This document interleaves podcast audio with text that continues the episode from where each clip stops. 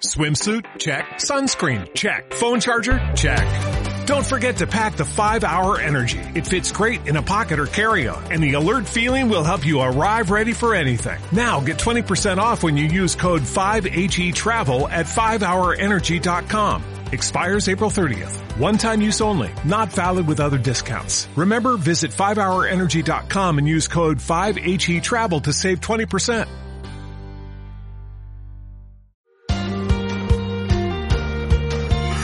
Aprende sobre los fundamentos de libertad, emprendimiento y temas de actualidad a través de personalidades de referencia mundial con el podcast de la Universidad Francisco Marroquín en newmedia.ufm.edu.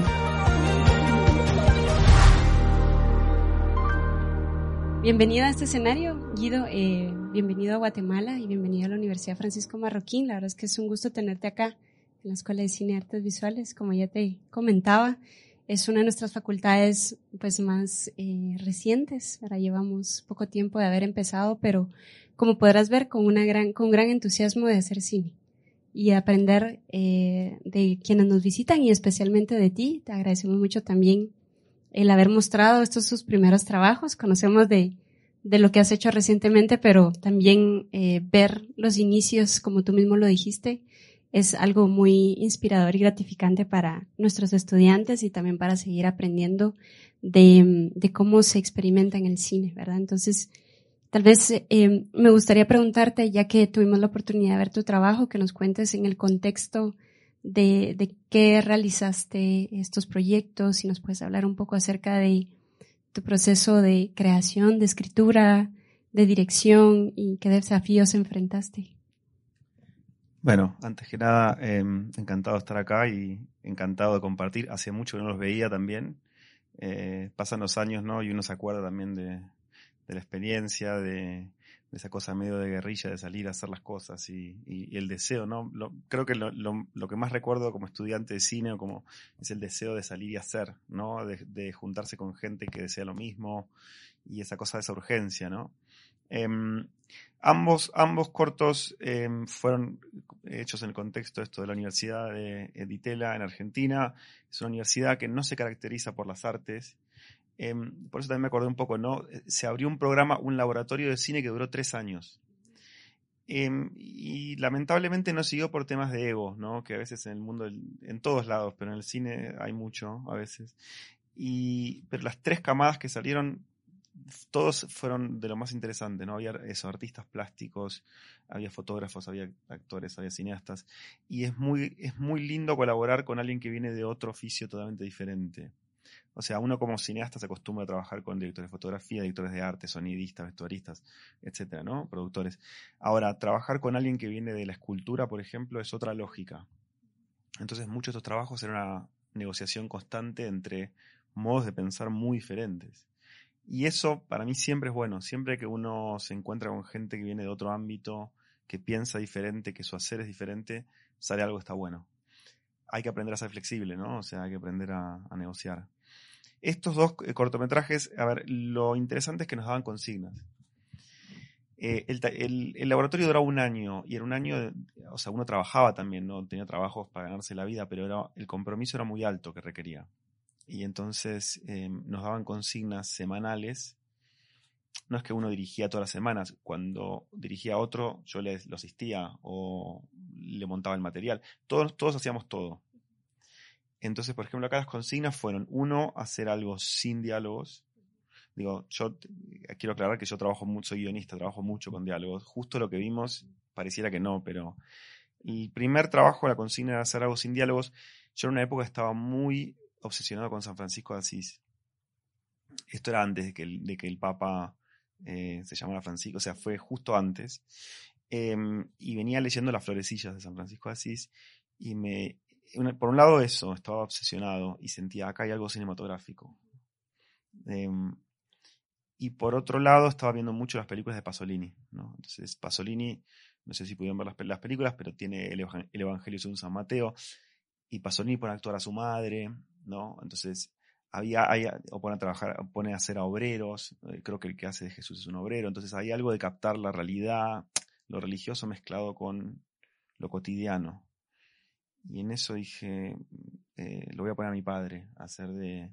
O sea, lo que, lo que cuenta básicamente es cómo, cómo eh, Francisco recluta a los primeros seguidores, que son San, San, Bernardo y, y Fray Maceo, que es el niño.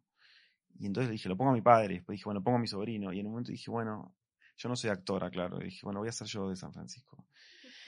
Digo, total, ¿qué, qué, qué es lo peor que puede pasar? y bueno, y eso es lo que vieron, ¿no? Por eso no tiene diálogos, o sea, no, no es que, porque el libro mismo tiene diálogos que me encantan, pero bueno, era a ver, se puede contar visual y sonoramente sin diálogos. Y el segundo era un retrato, entonces son mis abuelos, o sea, hay, hay una cosa familiar en los dos, ¿no?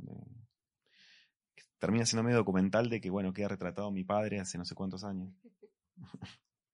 Pero me llama la atención porque tengo entendido que tú creciste en un ambiente de familia intelectual, ¿no? Y rodeado de películas, rodeado de literatura, rodeado de, como lo pudimos ver, me, imaginé al ver esto, dije, oh, bueno, ahí, ahí está retratado exactamente lo que leí acerca de, él.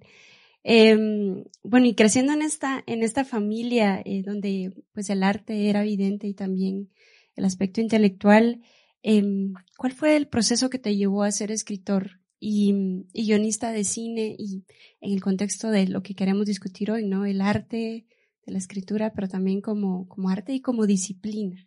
Sí. Eh, bueno, es, interesante, ¿no? Algo que lo decía un poco al principio y lo, quiero reiterar. Para mí, em, uno va llegando a su, a su oficio, o sea, uno puede, es, es válido probar diferentes cosas hasta encontrar si no, en la sociedad está mucho la idea de que uno ya tiene que saber, ¿no? y me parece que es válido probar y experimentar y descubrir. Yo escribí desde muy chico, escribía y fui cinéfilo de muy chico. La verdad es que mm, recuerdo a los, a los 15 estar haciéndome listado de directores que quería seguir y leía revistas especializadas de cine. No sé, fue, digo, en un momento me nació la pasión, como le puede a cualquier niño que ve películas, de repente empecé a ver cine francés, cine, cine italiano, después vi cine latinoamericano, cine japonés, y de repente dije, bueno, esto no es un hobby, esto es algo que, o sea, me acuerdo de los 15 años salir del colegio e ir a la, a la biblioteca a alquilar, en ese momento VHS. Em, y entonces, en un momento, El Amante, que era la revista de cine argentina más especializada, abre cursos de cine, de, crítica. Y no, yo no es que me propuse ser crítico, me parece que nadie dice voy a ser crítico de cine, era cinéfilo nada más. Y, mm, y voy a los cursos y el editor de la revista, yo tenía creo que 19 en ese momento, me propone escribir. Y para mí era como no, no lo podía creer. Y empecé a escribir y bueno, de repente 10 años fui crítico de cine. Así es como, bueno, terminé en un festival. Digo, la verdad que fue muy grato, ¿no? No hay nada, no hay nada malo. Eh, pude ir al Festival de Berlín, fui a Venecia, así terminé como jurado en el Festival de Cannes. Lo que sí me pasó es que hubo un momento donde era muy difícil juzgar el material ajeno y producir el propio. O sea, hay un momento que cuando uno está empezando a escribir un guion, una novela, lo que sea, em, hay que tener cuidado de no juzgarse, ¿no? Todos, en cualquier etapa. Es, muy, es algo muy, muy frágil, muy, muy sensible. Entonces, si uno empieza a juzgarse como si estuviera juzgando una película de Scorsese, por ejemplo, y lo va a matar, ¿no? Le va a quitar la vida. Eh, entonces la escritura siempre estuvo presente, eh, la crítica o creativamente incluso, filmando cosas. Y hubo un momento donde claramente eh, me di cuenta que no, que eso era un, oficio, me refiero a los guiones, o sea, la escritura siempre estuvo presente, pero en un momento dije, esto no es algo que hago en mi tiempo libre, esto es algo que quiero hacer todo el tiempo. Y muy rápidamente se abrieron las puertas, o sea, como que en el momento en que me enfoqué 100%, 100% aparecieron oportunidades. Y bueno, digamos, el salto a UCLA y escribir en inglés fue simplemente un paso más en esa evolución. Pero claro que yo, yo a UCLA no me fui con eh, ni 20 ni 25, yo tenía 32. Digo, porque no, no sé, está esta, esta, esta versión de que uno ya es precoz y no sé. yo, yo sentí que estaba maduro para hacerlo. Y bueno, voy a, voy a tomar un poco de, de inspiración de lo que estás mencionando de a los 19 años no te lanzaste como crítico. En un contexto en el que nosotros, pues, em, no tenemos revistas especializadas completamente que estén haciendo crítica. Em, mucho del cine centroamericano, eh, digamos, las mismas personas o los realizadores son quienes terminan como hablando acerca de las películas. Yo veo esto siempre como una gran oportunidad cuando algo no existe, ¿no? No, es em, de quejarnos de que es que aquí no existe eso, ¿no? Sino es, ok, excelente, porque no existe, hay una oportunidad. Y tomando en consideración tu experiencia como crítico, ¿cuáles son esas características que debe desarrollar un crítico y como tú mismo lo mencionabas, de no juzgar, ¿no? Y em, qué consideraciones habría que tener si alguien en esta sala o quien nos esté escuchando quiere, bueno, me gustaría ser, ser crítico de cine. ¿Cómo se hace eso, verdad? ¿Cómo funciona? Me parece, está, está, bueno pensarlo, sí. Antes que, nada, me parece que eh, el cine centroamericano y el cine guatemalteco en particular está atravesando un momento de expansión. Me parece que es el momento ideal. Eh, digo, de visibilidad a nivel festivales, o sea, se está hablando. Entonces, si alguien lo está pensando, es un, gran momento para empezar a, pensar en la crítica. A mí me parece que la crítica es un oficio que está eh, muy mal entendido, o sea, o en muchos casos mal ejercido. No quiero ser la voz que dice cómo se hacen las cosas, pero me parece que cuando la crítica se ejerce como el pronóstico meteorológico, ¿no? O sea, cuando dicen para los amantes del género, ¿por qué? ¿Por qué no le puede gustar a cualquiera esa película? O sea, me parece que el, crítico como, quien dice que está bien y que está mal, o que hay que ver y que no hay que ver, no sé si sirve. Para mí la crítica se ejerce quien vio la película o quien vio la serie o lo que sea, que lea la crítica después. La crítica es un diálogo. O sea, el, crítico, yo por lo menos siempre ejercí así. Yo estoy ofreciendo una lectura posible, pero sin subestimar al, al, que está del otro lado. O sea, yo en la película vi esto. Ahora, que lean la crítica antes de ver la película, no lo entiendo. Entiendo que se ejerce, si se ejerce la crítica en un diario, por ejemplo, es más complicado porque ya se espera que la gente lee, bueno, no sé si diarios hoy en día, no sé, online. La gente entra para ver, ¿me va a gustar la película o no? Creo que nadie nos puede decir si nos va a gustar o no. También es complicado cuando hay, bueno, no quiero entrar en el terreno de, las controversias, ¿no? Pero cuando, por ejemplo, el sponsor, quien financia el medio, entonces hay presiones de darle una buena crítica. Para mí la crítica puede ser muy noble los críticos en general son los que terminan siendo programadores, o sea, hay gente formada, hay gente que vio muchas películas. El primer requisito para mí es amar realmente el cine, o sea, amarlo a tal punto de que uno necesita hablarlo. Porque yo empecé escribiendo porque necesitaba hablar de todo lo que veía, o sea, necesitaba compartir, no era, no era tanto decir si estaba bien o estaba mal. Era necesito, que necesito explicar, porque para mí, eh, eh, perdón, me estoy expandiendo, pero me pasa que no, no importa tanto la opinión, sino los argumentos. Y la crítica, la buena crítica justifica. O sea, cualquiera puede opinar cualquier cosa en la medida que lo pueda justificar. Voy a, voy a tomar eh, precisamente esa palabra que estás diciendo de la justificación, los argumentos. Cómo se desarrolla em, ese capital intelectual que nos permite llegar a argumentos que nos, al mismo tiempo nos orienten en ese diálogo Mm. que, se busca tener a través de la crítica? Me parece que las herramientas básicas de escritura van más allá del, cine. Eh, me parece que hay que formarse, y esto en cualquier ámbito de la vida, ¿no? O sea, em, hay un punto que es lógica, ¿no? Entonces ya es más, si se quiere, filosofía. No digo que, hay que haya que ser, especializarse en filosofía, pero sí hay un orden lógico y racional, ¿no? Donde, digo, eh, o escritura, es técnica de escritura, que es empiezo la oración, empiezo el párrafo con mi premisa del párrafo, yo trato de que cada párrafo tenga, bueno, como crítico, ¿no? Que cada párrafo tuviera una idea. Entonces, ese párrafo va a demostrar esa idea. Pero esto puede ser lo mismo, es, como escribir un ensayo, ¿no? Digamos, es, em, la crítica es un género híbrido, entonces no es ni periodismo ni ensayo, está en el medio. Ahora, si yo empiezo el párrafo diciendo, em, la fotografía de la película intenta reflejar un estado interior de personaje, por ejemplo. Ahora, las siguientes tres oraciones tienen que ser ejemplos que demuestran mi punto. Porque si no, y ahí hay que remitirse a la película, porque si no justifico con lo que pasa en la película, es una generalización. Como cuando la gente dice, qué hermosa fotografía. ¿Qué quieren decir específicamente? Y em, en ese sentido, ¿verdad? y siguiendo con, bueno, con esta, también con, tus múltiples curiosidades intelectuales y aprovechando un poco la conversación que hemos tenido también antes de, de tus múltiples intereses, tanto en la escritura, la dirección que, que vimos el día de hoy y mm, también eh, la asistencia de dirección. Y tengo entendido que a través también de, estas, de estos roles en los que has incursionado, pues has tenido la, la oportunidad de trabajar para, como mencionaba Estefanía, eh, documentales para History Discovery Channel.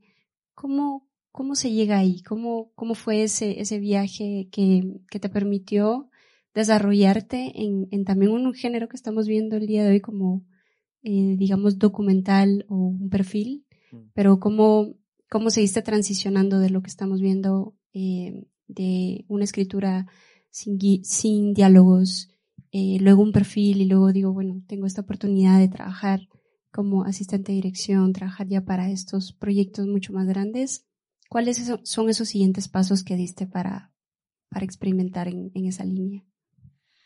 Bueno, con la asistencia de dirección, em, lo que pasa es que uno por ahí desde un lugar ingenuo piensa, si quiero dirigir en un, en un esquema más o menos industrial, tengo que ser asistente para llegar a director. que, en un punto no es falso. Lo que pasa es que la asistencia de dirección es un rol que no tiene nada que ver con la dirección. O sea, es un rol... Em, en Estados Unidos, por ejemplo, los asistentes de dirección pertenecen al, sindicato de, los, de, productores. ¿Por qué? Porque es un, es un rol de, liderazgo, es un rol de coordinar gente, tiene muy poco de creativo el asistente de dirección. El asistente de dirección garantiza que los tiempos se cumplan, que el plan de rodaje se cumpla. Em, yo cuando empecé a hacerlo fui ingenuo, no sabía y, y, lo padecí un poco hasta que aprendí. Pero tenía al productor ejecutivo diciéndome, no podemos tener horas extra, porque no puedo pagarle a la gente las horas, digo, en un proyecto chico, ¿no? Digo, eso de creativo no tiene nada. Es, tengo que asegurarme que se filmen esta cantidad de escenas. Si estamos, si nos pasamos de tomas, tengo un problema paramos a almorzar, bueno, quien lo haya ejercido sabrá de lo que hablo. Entonces, si uno quiere ser creativo, el asistente en dirección es otro camino. Me sirvió mucho igual, ¿eh? aprendí mucho y lo ejercí un par de años en películas, en, digo, en, televisión, en videoclips, un poco de todo. Llegó un momento donde temí por mi salud, porque cuanto más grande se pone el rodaje y más está en juego, en dirección es más estrés también ahí fue cuando transicioné un poco la escritura porque estaba un poco saturado del set. ¿no? Y el set no es para cualquiera, el set, digo, ustedes lo sabrán, a quien le gusta el set, y a mí me gusta el set, ¿eh? pero me satura un poco. Sobre todo porque uno está ahí lidiando con mucha gente.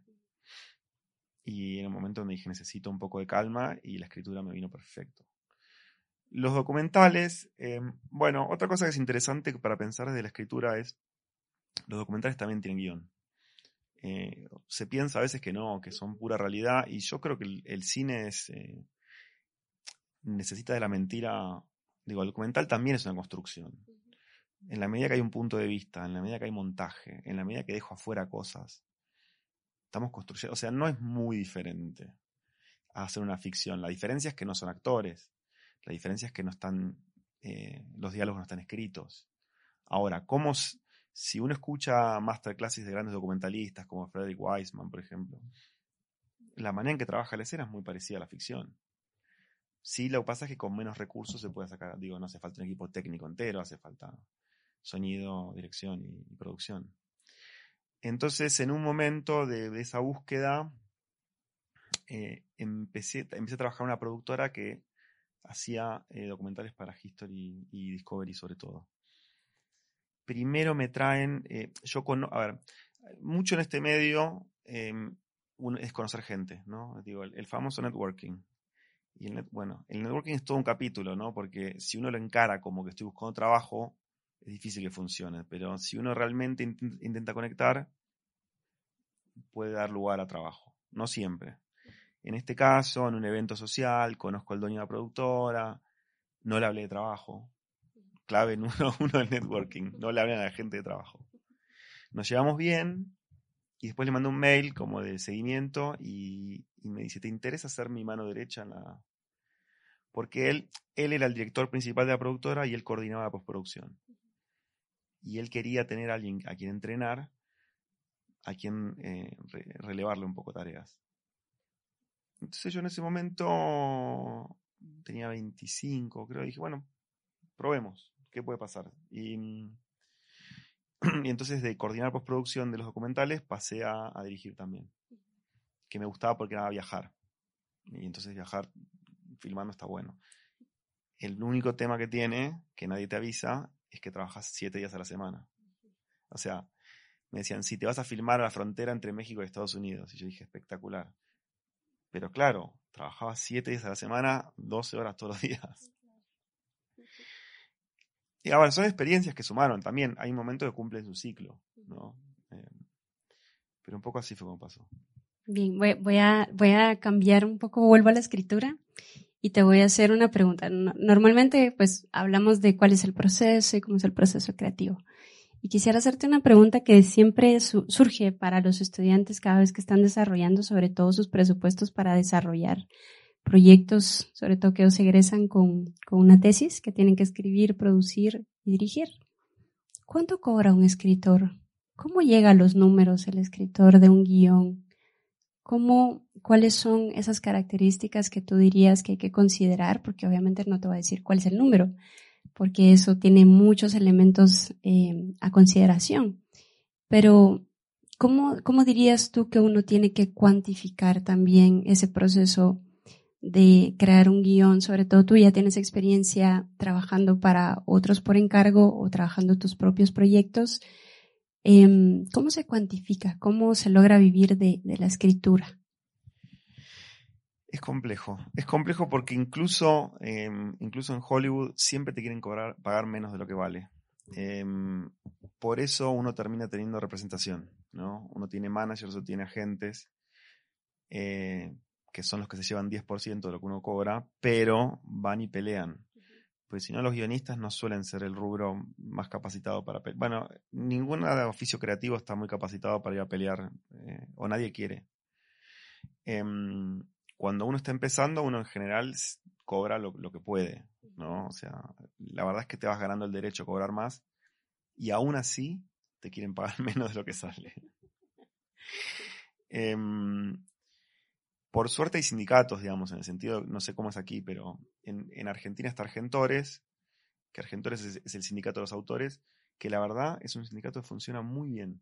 Em, no todo funciona bien, pero ese, ese funciona muy bien en el sentido de que establece estándares mínimos y además te garantiza el cobro de regalías.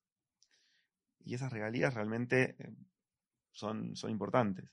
En Estados Unidos está la WGA, que es el, eh, el Writers Guild of America. La WGA tiene estándares mínimos actualizados constantemente. Entonces, uno lo que hace es chequear los estándares porque ante una oferta que está por debajo decís, no, el estándar mínimo es este. Ahora, en general, lo ideal es tener un representante, que repito, se lleva un 10%, ahora también pelea con cobrar más. Pero lleva, lleva un tiempo hasta que uno puede decir, quiero cobrar más. Incluso, perdón, recientemente tuve una conversación telefónica donde eh, dije, esto está por debajo, y él estaba hablando con un, americano. Y, y, me empezó a gritar, ¿quién te crees que sos? Y digo, bueno, bueno, hay un estándar mínimo, no es que me creo a alguien. No lo digo yo. Pues es, creo que es, un, es, un, es una pregunta que te hago porque em, no, nunca podemos dar un número en sí, ¿verdad? Es conocer el mercado, entender cómo funciona el mercado, como tú mismo lo mencionas, ¿no? En Argentina funciona de una manera, hay ciertas características, en Estados Unidos va a funcionar de otra. Y creo yo que el tema de los agentes es algo muy, muy importante que normalmente en Latinoamérica se, se considera poco. Em, y, y, que hay un, también una oportunidad ahí de hacer alianzas estratégicas con otras disciplinas con las que también se podría establecer, ¿verdad? Y, y hablando específicamente de la palabra disciplina en el arte de la escritura, ¿cuál dirías tú que son las disciplinas que uno debería desarrollar como escritor para realmente ejercer ese arte? Yo diría que, a ver, lo primero es que nada es magia. Em, y el talento, a ver, em, voy a decir algo que, por ahí es obvio, pero que es el talento solo no va a ningún lado. Em, he conocido gente muy talentosa que no se sienta a escribir y si no se siente a escribir, eh, digo, esto lo dice, lo dice, lo leí ayer que lo decía Taika Waititi, pero lo dice mucha gente diferente. Un guion malo escrito es mucho mejor que un guion bueno no escrito. O sea, ¿se entiende? O sea, el tema de la escritura es que es muy frustrante, ¿no? Incluso para quien tiene oficio. Em, es muy difícil traducir lo que uno tiene en la cabeza a la página y realmente eh, lleva escritura y reescritura y tiempo y hay días que son buenos y hay días que son malos. Es el tiempo que uno pone, ¿no? Y no hay respuestas mágicas. Eso de que me voy a dormir y voy a soñar la respuesta, no, a mí no me funciona. Em, no hay no hay sustancias, no hay, digo, es levantarse a la mañana, tomar café y sentarse y escribir. Digo, porque he leído y he escuchado tantos mitos y a mí personalmente em, es, es, empezar. Cada, pero cada día, ¿eh? hoy tuve un buen día, mañana empezás de vuelta y no funciona. Y bueno, hay que seguir. Y tener, tener confianza que, que si no salió en la primera, en la reescritura va a salir o va a mejorar. Y, y bueno, es un proceso medio constante y eterno. El guion, eh, hay una frase que se dice que es que el guion no se termina, se, se abandona. Uno siempre siente que sus guiones son, que no son todo lo bueno que podría ser. Por suerte hay validación externa. Porque si fuera por mí, volvería a reescribir todo lo que, lo que ya tengo reescrito. ¿Qué sucede cuando escribes un guion y mm, no lo diriges? Cuál es la negociación que el, que el guionista tiene que hacer con, con el director o si tienes algún ejemplo de experiencias eh, y consejos para transicionar o para llevar ese tipo de, ese tipo de relación. Me parece que depende del contexto. O sea, en un contexto, por ejemplo, cuando uno trabaja con amigos, supongamos en un contexto más independiente, es más negociable. En un contexto industrial, uno es una pieza o un engranaje, o sea, uno está dando un servicio. Entonces, no hay mucho lugar al, al ego. Uno sabe que el, guion en sí no, no, es, no es una obra. El guion es una, es una parte para una, es una herramienta de producción. Entonces, em, uno va a recibir notas. Notas de producción y notas de director o directora. Lo que digo es, esas notas no son opcionales. Esas notas no, si uno se queja de las notas o las discute, eso es muy poco profesional. O sea, falta, eh, es, no tener contexto. Lo que uno tiene que hacer es hacer funcionar esas notas. Es parte, digo, es parte del contrato firmado. Entonces, em, hay que ser flexible y yo me, yo me entrego, digamos. Si yo escribí y mi protagonista es mujer y decidieron que va a ser un hombre o que va a ser un animal o lo que sea, y bueno, hay, hay gente que está por encima mío. Digo, tengo suerte que me contratan para hacer lo que me gusta y tengo que entender a dónde estoy. Eh, ahora, si estamos trabajando con gente cercana y es un proyecto donde es más de pasión o nos entusiasmo, y bueno, entonces ahí sí hay lugar ¿no? a negociar. ¿Qué sucede cuando tienes un guion? Has escrito el, el, el guion y lo vas a dirigir. ¿Qué tan em, leal, qué tan congruente tratas de ser con relación a lo que escribiste y lo que vas a dirigir? ¿Qué negociaciones hay entre tengo que ser, ¿verdad? Lo que escribí es lo que tiene que ser. Eh, ya al momento de, de, grabarlo, puede que sucedan otras variables. ¿Cómo, ¿Cómo es esa relación interna para ti entre la escritura y la dirección? Bueno, justo ahora, recientemente acabo de terminar un rodaje, está, estamos montándolo y mm, yo escribí el guion como si lo fuera a dirigir otra persona, pero porque estoy acostumbrado y, porque además eh, me importa que el guion sea entretenido de leer. A nadie le gusta leer guiones, entonces parte del oficio de ser guionista es hacer entretenida la lectura. ¿Por qué? Porque al reclutar colaboradores, al buscar actores, me interesa que lo lean y que, les guste. Entonces, no lo digo, uno, hay directores que escriben para sí y ponen los, los, los planos, por ejemplo, ¿no? Corte a planos en general el guionista de oficio no pone planos porque está, se está extralimitando. ¿sí? O sea, hay, si, no, si uno dice corte a un, plano de detalle, el director te va a decir, ese es mi trabajo, estás haciendo mi trabajo. Entonces uno sugiere planos. ese es el arte, sugerir.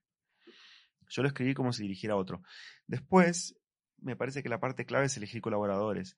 Y cuando entran los colaboradores, que son la gente indicada, su voz cuenta. Entonces, por ejemplo, antes de filmar la última reescritura, incorporé cosas del equipo de arte, cosas de vestuario. De los ensayos con actores cambié cosas. A los actores seguro hay que escucharlos. Los actores saben mucho. Sobre todo si uno los eligió.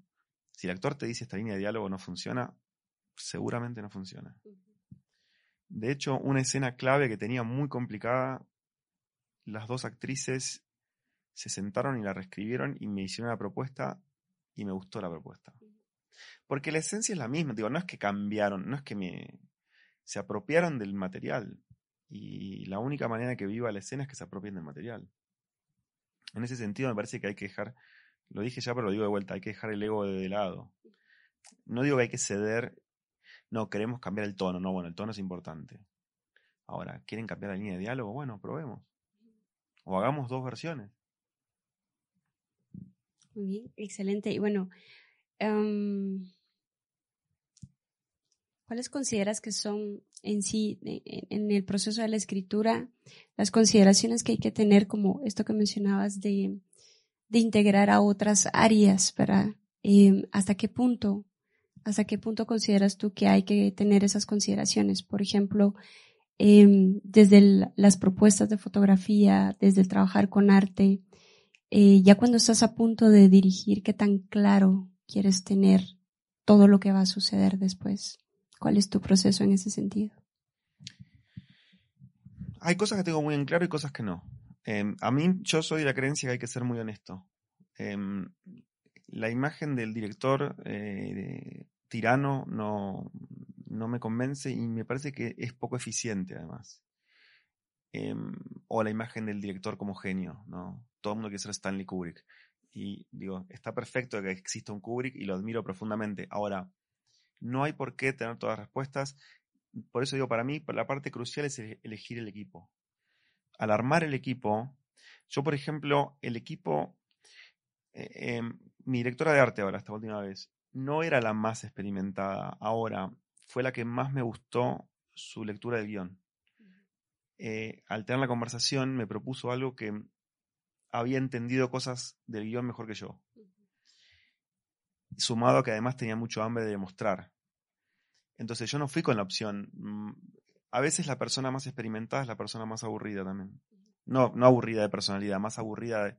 Pasa mucho con los directores de fotografía, que por ahí, no sé, llegaron a cierta edad, tienen familia y están trabajando como que está perfecto igual, ¿no? Para ganarse la vida, pero que no, el entusiasmo se perdió un poco. Em, y entonces ahí, ya al elegirla a ella, tenemos un, tenemos un acuerdo. Y fue mi colaboradora más importante, o sea, compartía el entusiasmo, hablábamos a toda hora, y su trabajo fue realmente excepcional. Em, yo creo, creo que, a ver, es colaborativo el trabajo. Uno, uno, trae una, uno trae una propuesta y trae una visión. Y me parece que parte del trabajo del director es preservar esa visión. O sea, lo que uno hace, cuando uno responde preguntas, cuando te dicen, le ponemos el vestido azul o el vestido rojo. Esa respuesta tiene que ver, eh, uno está pensando en la visión. La visión del proyecto, no, rojo, pero volviendo al tema de la argumentación, el rojo, ¿por qué?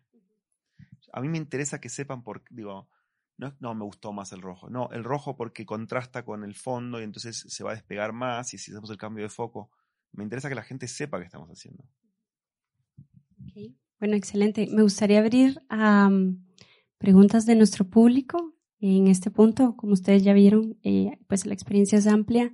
Nuestro tema del arte y la disciplina en la escritura de, de, de guiones, pero también aprovechando que muchos de ustedes están en un proceso en el que van a empezar a escribir el guion, Em, ¿qué, ¿Qué preguntas le surgen? ¿Qué inquietudes en este punto como guionistas?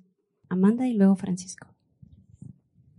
Eh, yo tenía una duda que, primero, muchísimas gracias por tu tiempo y por, compartirnos toda tu, todo tu conocimiento y experiencia. Em, mi pregunta un poquito más relacionada a ya cuando llegas a postproducción, que es algo que, con lo que estoy leyendo ahorita, y es ¿cómo, de, de qué perspectiva tomas tú la edición con referencia al guion? Si digamos es un guion que tú escribiste y que ahora estás dirigiendo y tienes que pues ver la postproducción, ¿te mantienes completamente fiel a tu guion o estás dispuesto a experimentarlo? como en la producción, como para hacer algún cambio, para atreverte a cambiar algo? Buena, buena pregunta. Eh, no solo lo creo, estoy convencido de que eh, el montaje y la escritura son muy parecidos. Em, me di cuenta de esto trabajando, nadie me lo dijo, pero me di cuenta de que el montaje es una reescritura.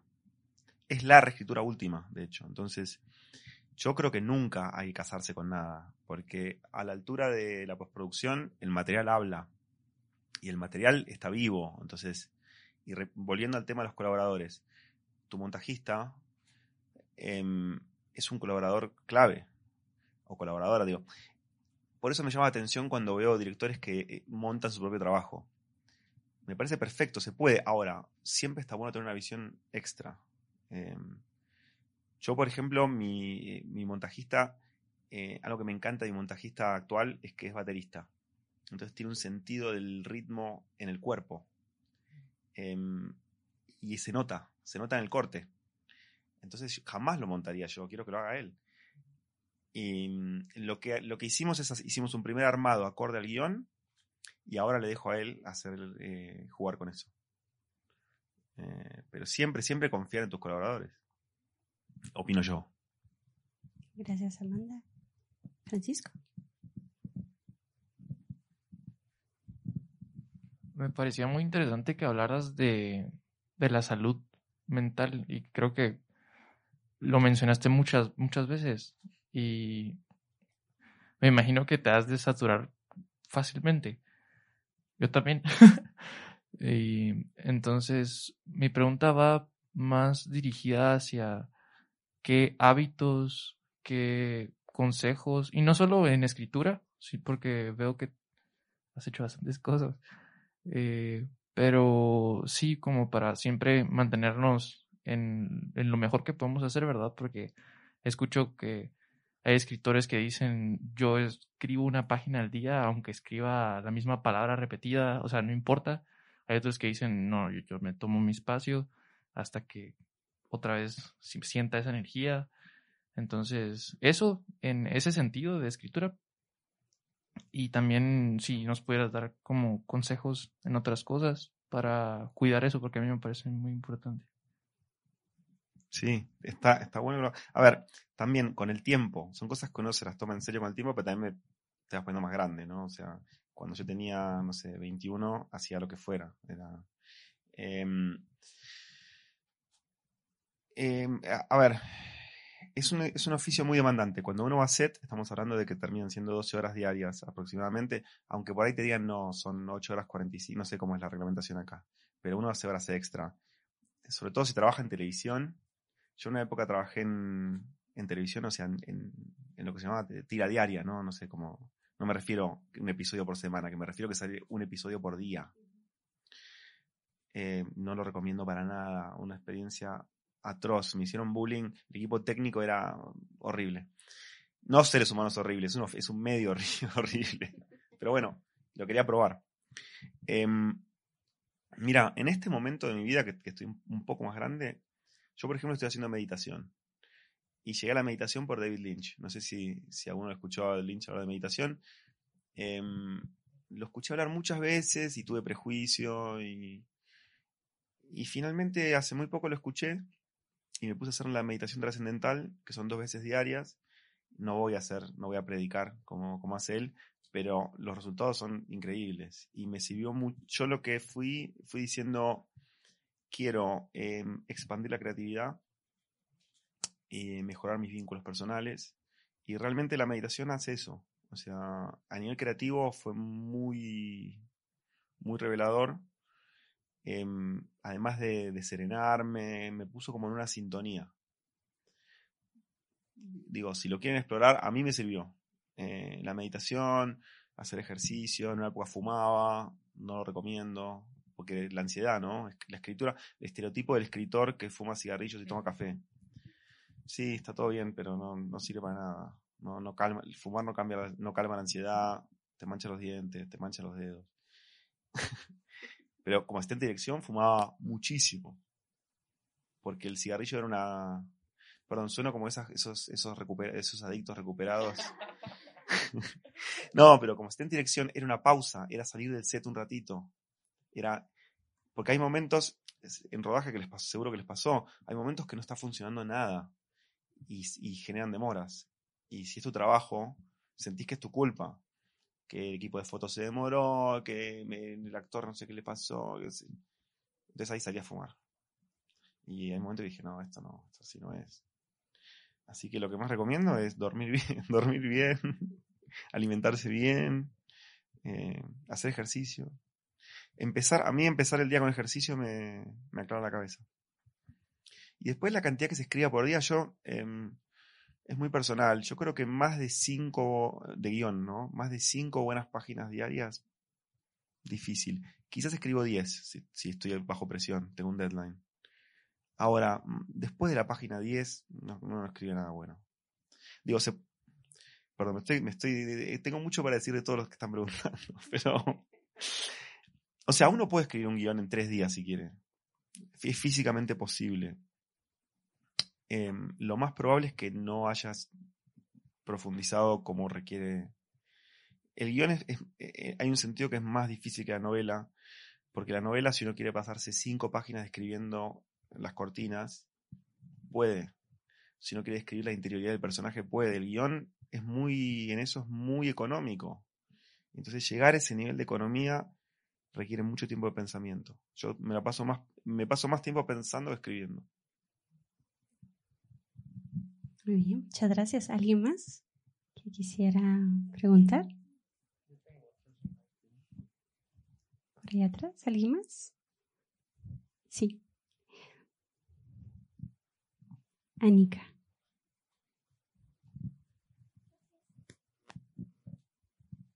Hola, buenas noches. Em, yo estoy preparando como que el guion que voy a utilizar para mi tesis, pero me he estado como que estancando porque estoy escribiendo algo y me pongo a pensar como, wow, o sea, ¿cómo voy a hacer esto en términos de producción?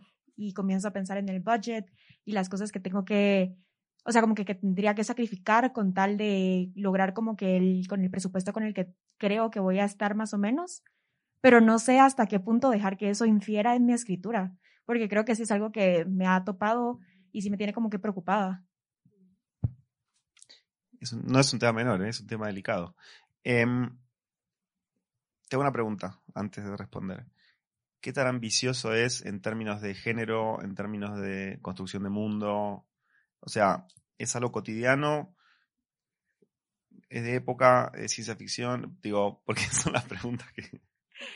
La verdad es que es como que de un- una temática que es bastante cono- conocida, pero la manera en la que quiero hacerlo sí es bastante ambiciosa y sí quiero tener un budget bastante amplio, porque llevo como que preparándome ya bastante tiempo en como que juntar los dineros y ver qué grupos específicos voy a darle como que el pitch de mi guion para poder conseguir como más conocimiento y cosas, ¿verdad? Pero sí, mm, como que en cualquier momento no llego como que a la meta que yo quería llegar y siento que qué tanto puede eso hacer que mi guion no sea lo que yo esperaba, ¿verdad? A ver, se me ocurren dos cosas. Eh, la primera que te diría es eh, que nunca eh, termina la primera versión. ¿Tenés una primera versión de guion? O sea, em, siempre la primera versión de guion hay que terminarla tratando de frenarse lo menos posible y las reescrituras también. Como que pulir hacia adelante, no, no pulir durante, porque si no nunca es una forma de juzgarse, ¿no? Entonces, em, esa es una manera, ir puliendo las reescrituras. También hay que tener cuidado porque son, son, son dos sombreros diferentes, el sombrero creativo y el sombrero de producción. Eh, se puede hacer las dos cosas en simultáneo. Ahora, va a llegar un momento donde necesitas a alguien externo que piense en producción o asociarte con un productor o productora creativa que tenga esa responsabilidad, porque si no es muy difícil crear. Siempre va a haber un- una restricción. Em, si, lo, si lo que vas a hacer es ambicioso, a ver, algo que yo hice y me funcionó muy bien es tratar de escribir para cosas reales. Entonces, lo último que filmé, por ejemplo, es bastante ambicioso. Ahora, yo ya tenía visto cosas de arte que, que existen, que le dije a la editora de arte cuando empezó, esto está ahí, esto te lo consigo, escribir para actores que, que, que conozco, no que conozco, que, que podía conseguir. Entonces, claro, lo que parecía que era muy ambicioso, igual lo fue, pero ya estaba, yo tenía respuestas. ¿Y qué vamos a hacer con el muñeco este? No, este muñeco mm, lo consigo acá. Entonces, escribir pensando en cosas reales, aunque sea de época, aunque sea sci-fi, aunque sea fantasía, uno ya tiene respuestas. No solo lo tengo, es gratis. ¿Entendés? O sea, el personaje maneja un Audi. ¿Y dónde vamos a sacar un Audi? Ya me lo presta mi amigo. No es un problema. Digo, sin saber de qué es tu material, ¿eh? pero No, sí, como claro. son problemas que nos enfrentamos todos, o sea. ¿Alguna otra pregunta adicional? Sí, Francisco.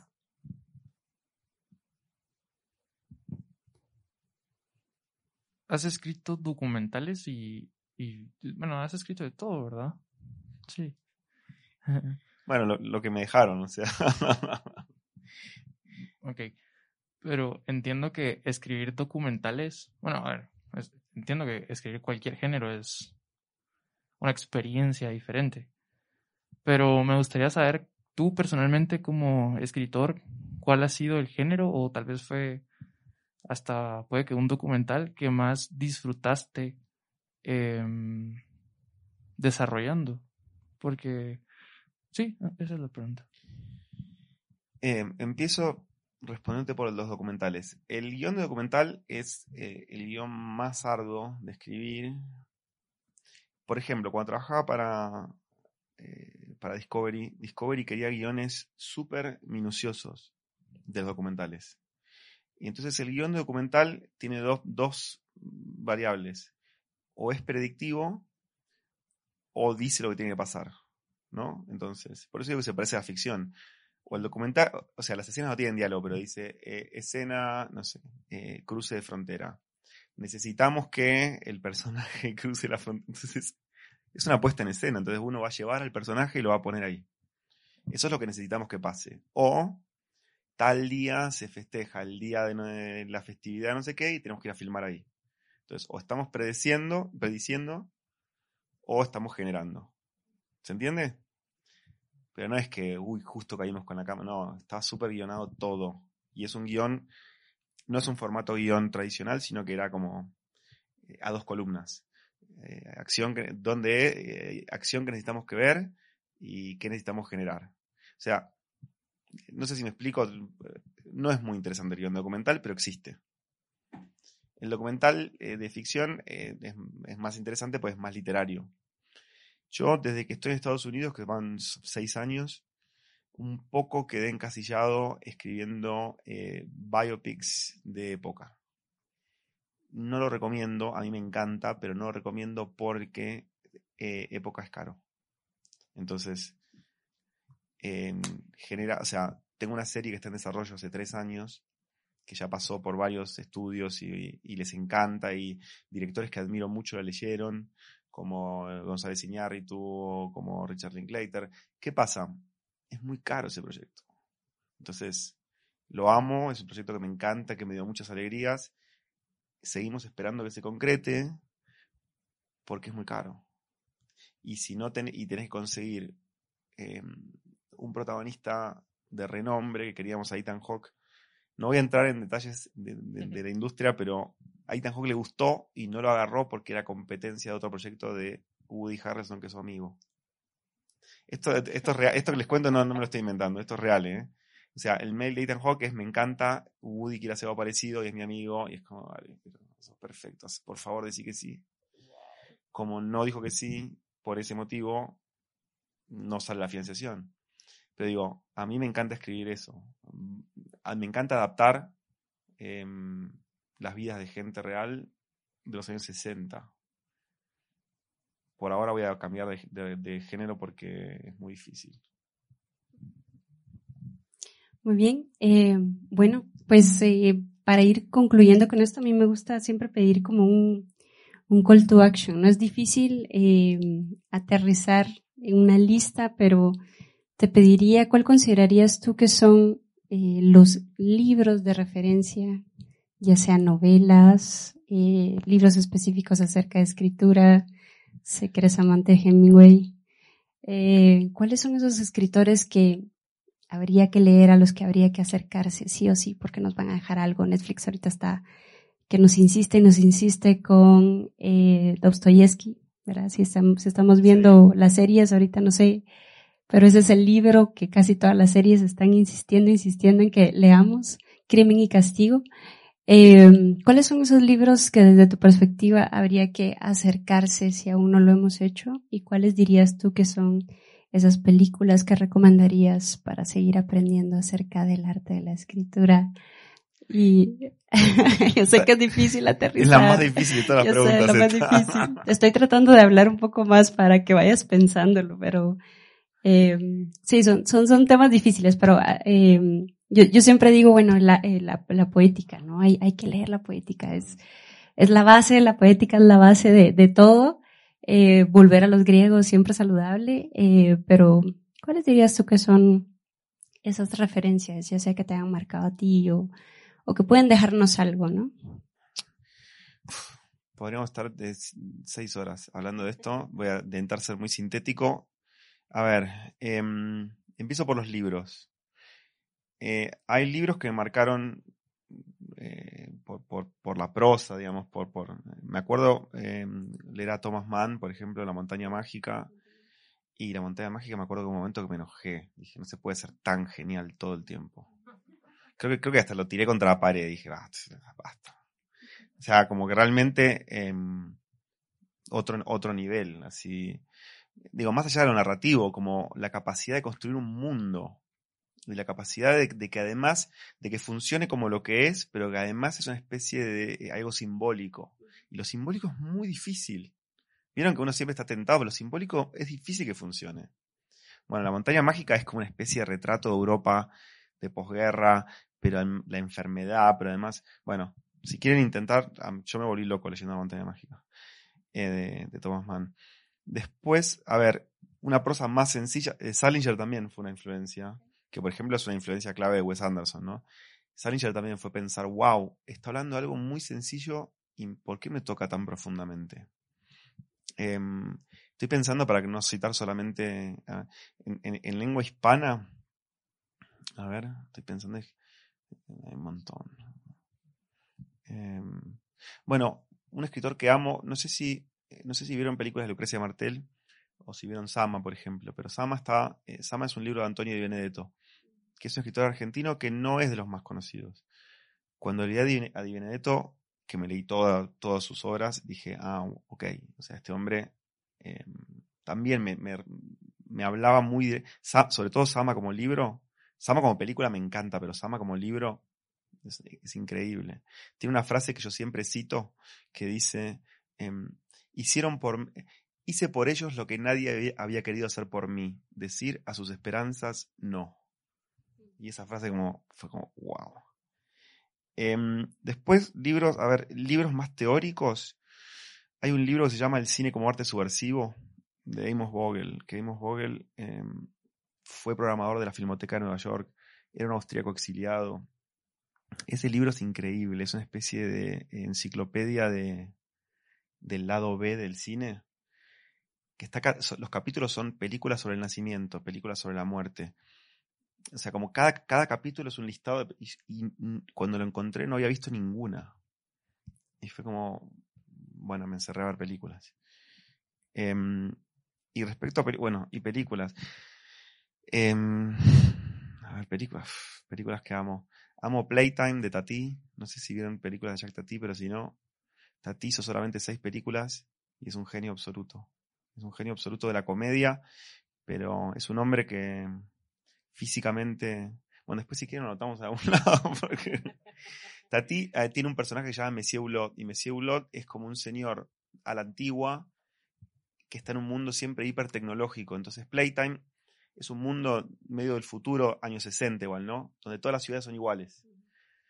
Y entonces él es medio a la antigua y, él va avanzando y sin querer va destruyendo como el mundo tecnológico. Tiene un- una especie de comentario sobre la tecnología y cómo en realidad deshumaniza, ¿no? Bueno, Tati es genial.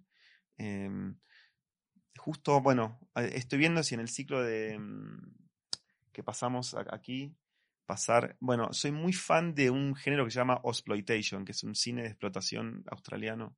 Perdón, no quiero sonar súper pretencioso, pero Australia en los años 60, 70 se cansaron de la imagen de que son un país súper así chill y amigable y hicieron unas películas mega violentas. Y de ahí sale Mad Max, por ejemplo. Y, tiene una película increíble que se llama Waking Fright, que es una de las películas más terroríficas que vi sobre, mm, sobre eh, la hospitalidad y cómo la hospitalidad puede llevar a la violencia. Y voy a parar ahí porque si no voy a empezar a seguir citando cosas que me gustan. bueno, con objetivos de que nos quede en la, en la grabación y para quienes vean este video, pues agradecerte mucho este tiempo de, de compartir acerca de tus experiencias y también los aprendizajes que nos dejas acerca de este proceso de, de la escritura del, como arte y como disciplina. Y muchísimas gracias a ustedes que nos acompañaron el día de hoy. Gracias por sus preguntas. Que tengan feliz noche. muchas gracias. Visita newmedia.ufm.edu y consulta videos, podcasts y cursos en línea para enriquecer tu experiencia de aprendizaje. Este fue un evento organizado por la Universidad Francisco Marroquín y Escuela de Cine y Artes Visuales.